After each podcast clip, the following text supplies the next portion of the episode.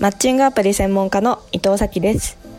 この番組では恋愛メディアの編集長として800人以上にインタビューを行い恋愛に関する悩みや疑問を解決してきた私が恋愛の黒歴史や失敗談を体験者の方のお話を聞きながらアドバイスや恋愛の悩みに答えていく恋愛のお悩み相談番組です。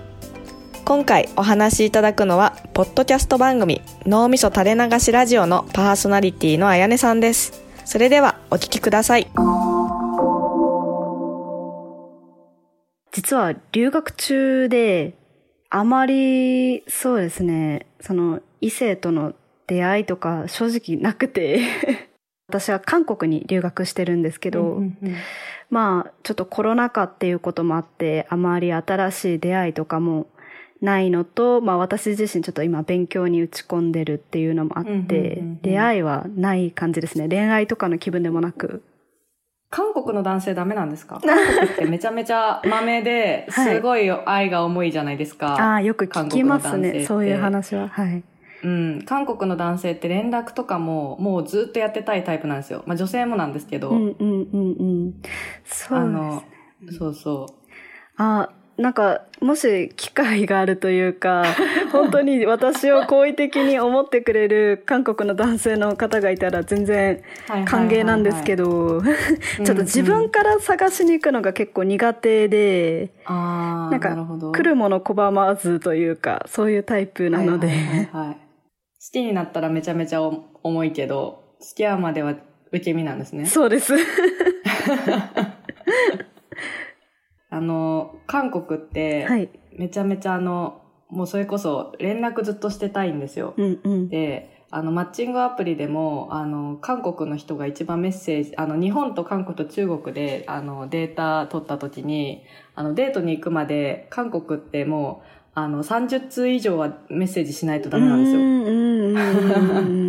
初デートするときに。ただ、あの、中国、日本、韓国の中で一番メッセージは重ねたいんだけど、す、えっと、会うまでの期間が短いのも韓国なんですよ。だから一日の頻度がすっごい多いんです、韓国って。ああ、そんなイメージはありますね。で、なんかあの、パンモゴッソって韓国語で知ってます？ああ、ご飯食べたって聞くっていう。あ、そうそうそうそう。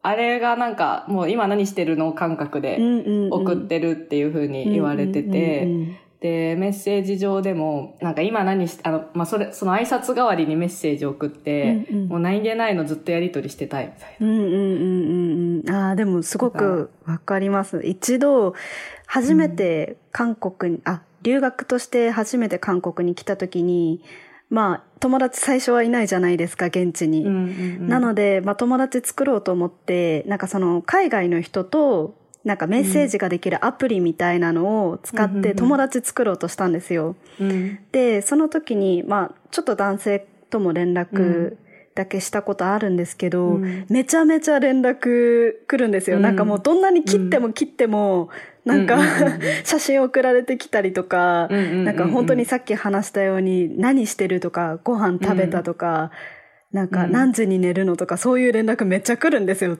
もうスタンプだけとかで返したりしてるのに。はいはいはいはい。なので、今の話すごくもう まさにそうだなって思って聞いてました。えちな何がちなみに悩みなんですか、はい、あの、私的に、あの、尽くすのはすごいいいと思うんですけど。うん、なんか、うん、結局、なんかそういうふうに日に日にどんどん時が経つにつれ私愛が大きくなっていくんですけど、うんうん、なんかそれを受け止めれる人って少ないのかなって 思っちゃって。なるほどね。なんかやどうだったんですか、今までもそうだったんですか？重いって言われてた。うん、でも話したり、なんか、そうですね、なんか、その元彼と別れた時は、合わないねっていう話しかしなかったんですけど、やっぱり多分そこがちょっと合わなかったんじゃないかなって一個思うし、友達とかの話聞いててもあんま私みたいな人いないし。そんなに？な、何がそんな重たいんですか？え、うん、言動で愛情を示そうとするから良くないんですかね。いいことじゃん。ええー、でもなんか。いいことじゃないですか？うん、なんか、うん、本当にその愛がとどまることを知らなくて、うんうん、どんどん増していくからやっぱり落ち着かないのかな、みたいな相手からするとちょっと、そこがどうなんだろうみたいな。全然問題ないと思いますよね。なんかお化けを怖がってる理論で、なんか別に悩む必要ないところ。あ、これ悩まなくて大丈夫ですか？ありますけど、うん。まあそれで重たい重たいって毎回ね、振られてたんだったら、なんか、あの、悩むな方がいい気がしますけど、特にそういうわけでもないんだったら素晴らしいと思いますよ。好きってちゃんと言えて。楽じゃないですか？自分で言いたいのに言わないより。言ってる方が。まあ確かにそれはそうかもしれないです。うんうん。ただ良くないのは、なんかその、押し付け、その、こんだけ私やってあげたのに、同じだけ返してほしいと思うのは、ちょっと、あの、やめた方がいいよねっていう。そこはやっぱ男性側もね、なんか、どういうふうに受け止めてほしいかですよね。ああ、ななるほど。あの、いや、めっちゃ好きってこう、言ったら、それと同じぐらいの熱量で、俺も好きって言われたいのか。ああ、そうですね。なんか、その、うん、同じ量じゃなくてもいいんですけど、でも何かしらリアクションだったりとか、うん、ちょっと何かしら欲しいって思っちゃいますね、やっぱり。全く無反応だったり、なんかもうな、相手が慣れちゃったから適当みたいなのだと、多分ちょっと寂しいし、ストレスじゃないですけど、なんかもやっとしたものがたまる気はします。なるほどね。はい、まあだからそれはやっぱベクトルがまだ完全に向こうに向いてないんですよ。自分がやっぱ何か欲しくてやってるから。うんそこをしてるかどうかだと思いますよ。ああ、なんかなるほど。なんか見返り求めてやると帰ってこないとイラッとするじゃないですか。うんうんうんうん。そうですね。なんか私ここまでやってんのにって寂しい気持ちになったりとか。うんうんうん。うん。で、あの、ただ、向こうは別にそこまで求めてない可能性高いじゃないですか。その、なんか50ぐらいでいいのに150ぐらいでもらったら、なんかちょっとトゥーマッチだなって思ってる可能性も。でもそれでもありがとうって言ってくれたら、やっぱり、まあ、こっちがやりたくてやってることだって割り切るとかしかないんじゃないですか。それで、でね、で、まあ、10回やって1回ありがとうって言われたら喜ぶぐらいで。ああ、でもありがとうがあれば、ちゃんと満足できる気はします。うん、はいはいはいはい。はい、いないでしょ、さすがにそんな10回に1回以上、1回よりも少なくありがとうも言ってくれない男の人なんて。えー、そうですか、ね、それはもう別れた方がいいと思いますけど。なんか私自身そんなめちゃめちゃ男性と付き合ったことがあるというわけではないので、うん、ちょっとわからないんですけど。はいはいはいはい。韓国留学何のために行ってるんですか？と韓国留学は、まあ一つは、と小さい頃から K-POP が好きで韓国語に興味があったので、うんうんうん、まあちょっと韓国語をせっかくだから伸ばしたいなっていうのが一つと、はいはいはい、と私自身ちょっと大学でフェミニズムだったり、とルッキズムっていう外見至上主義っていうのをちょっとテーマで研究していて、うん、で結構最近韓国でフェミニズムの運動だったりそのルッキズムに対する意識みたいなものが結構大きく運動で起こってたので、ちょっとそのあたりも現地でちょっと研究してみたいと思って。はい。なるほどね、まあ、確かに韓国ってルッキズム日本よりも強いって言われますよね。うんよく聞きますね。ね整形とかが流行ってるのも結構そういう文化からっていうのを聞いたことあります。え、っていうか、はい、え、いつまでですか、留学？留学は、ん来年の1月末ぐらいまでの予定です。ああ、11、12。あの、え、なのに会ってないですか？出会ってないですか？あと3ヶ月ですよ。だって韓国の文化学びに行ってるのに一人でホテルこもって勉強してて日本で良くないですか？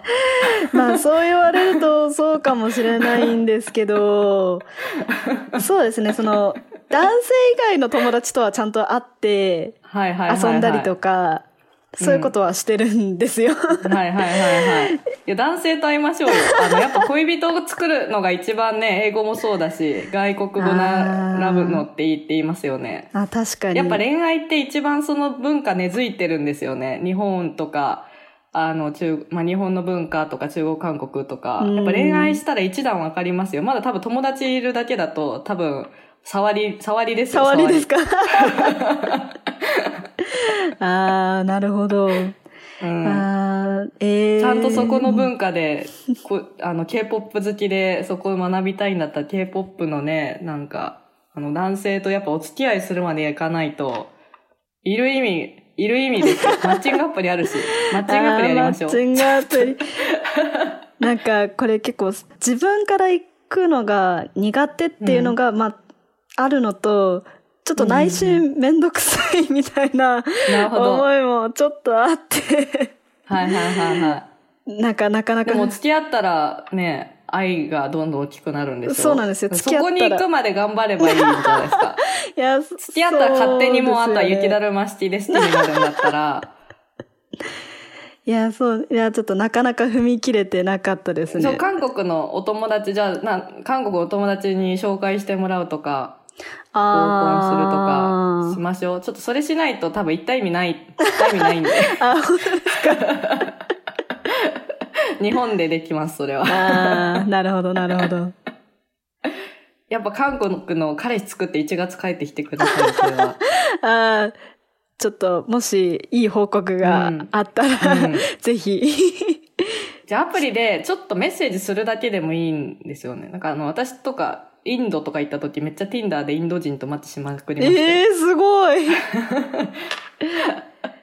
え、でもやっぱりそこの恋愛事情とかって、インドとかってやっぱ都心部はめちゃめちゃ Tinder とか流行ってるけど、その田舎は、そのもうまだお見合い結婚が半分以上とか、そういう話を聞いたりしてめっちゃ面白いし、都心だと全然普通になんかもう IT 系のなんかアクセンチュアのインド人の人とマッチして、わすごい。あるんですよ。やっぱね、その男性と喋ってそこの文化、だから恋愛って考えずに、男性と話すとか、そこの K-POP 文化を学ぶとか、ルッキズム学ぶでいいじゃないですか、もう一旦。じゃあ。で、好きになって付き合ったら勝手に好きになってくんで、あやねさん。そう、今の話聞いて、ちょっと、とりあえず一旦 Tinder ダウンロードしてみます。そうですね。Tinder、あの、韓国だと Tinder ペアーズも、ペアーズもいけるし。わかりました。あとタンタン。おー、すごい。詳しい。じゃあ、その3つをとりあえずダウンロードするところから始めてみます。ダウンロードして、はい、そうですね。まずはダウンロードする。で、男性をちょっとペラペラ見てみる。わかります。それだけでもね、市場調査になるんで。ん文化の。確かに。ね、日本と違って男性自撮りめっちゃ多いなとか、あるじゃないですか。そういうの。じゃあ、ちょっとそこから頑張ります。ありがとうございます。はい、この番組では、あやねさんのように、あなたの恋愛の黒歴史や失敗談を募集しています。詳細は概要欄のリンクをご覧ください。最後に、あやねさんのポッドキャストの番組、脳みそ垂れ流しラジオがどんな番組なのか教えていただきました。毎週金曜日朝8時に脳みそ垂れ流しラジオというポッドキャストの配信をしています。大学生のあやねと社会人の枝さんの2人でまあ時事ネタだったり社会的な話からもう取り留めのない話だったりアニメの話漫画の話などいろんなことを話してます2人のありのままの会話を聞けるのがおすすめポイントなのでぜひぜひ気軽に毎週金曜日の朝8時に聞いてください。皆さん恋愛の相談相手はいますか？私が運営している婚活サービスひと押しでは。婚活のプロが悩みを聞きながらあなたに合ったお相手をご紹介します。興味がある人はこちらも概要欄のリンクからご覧ください。このエピソードを聞いてのあなたの感想を Apple Podcast のレビューでお待ちしています番組チームでコメント欄を全て読んでいますので今後の番組を良いものにするためにあなたの感想をお待ちしています。Spotify でお聞きの方は番組フォローをお忘れなくフォローするだけで番組のサポートにつながりますのでご協力お願いします。来週も日曜日の18時に最新話が更新されます。放送をお楽しみに。お相手はマッチングアプリ専門家の伊藤咲でした。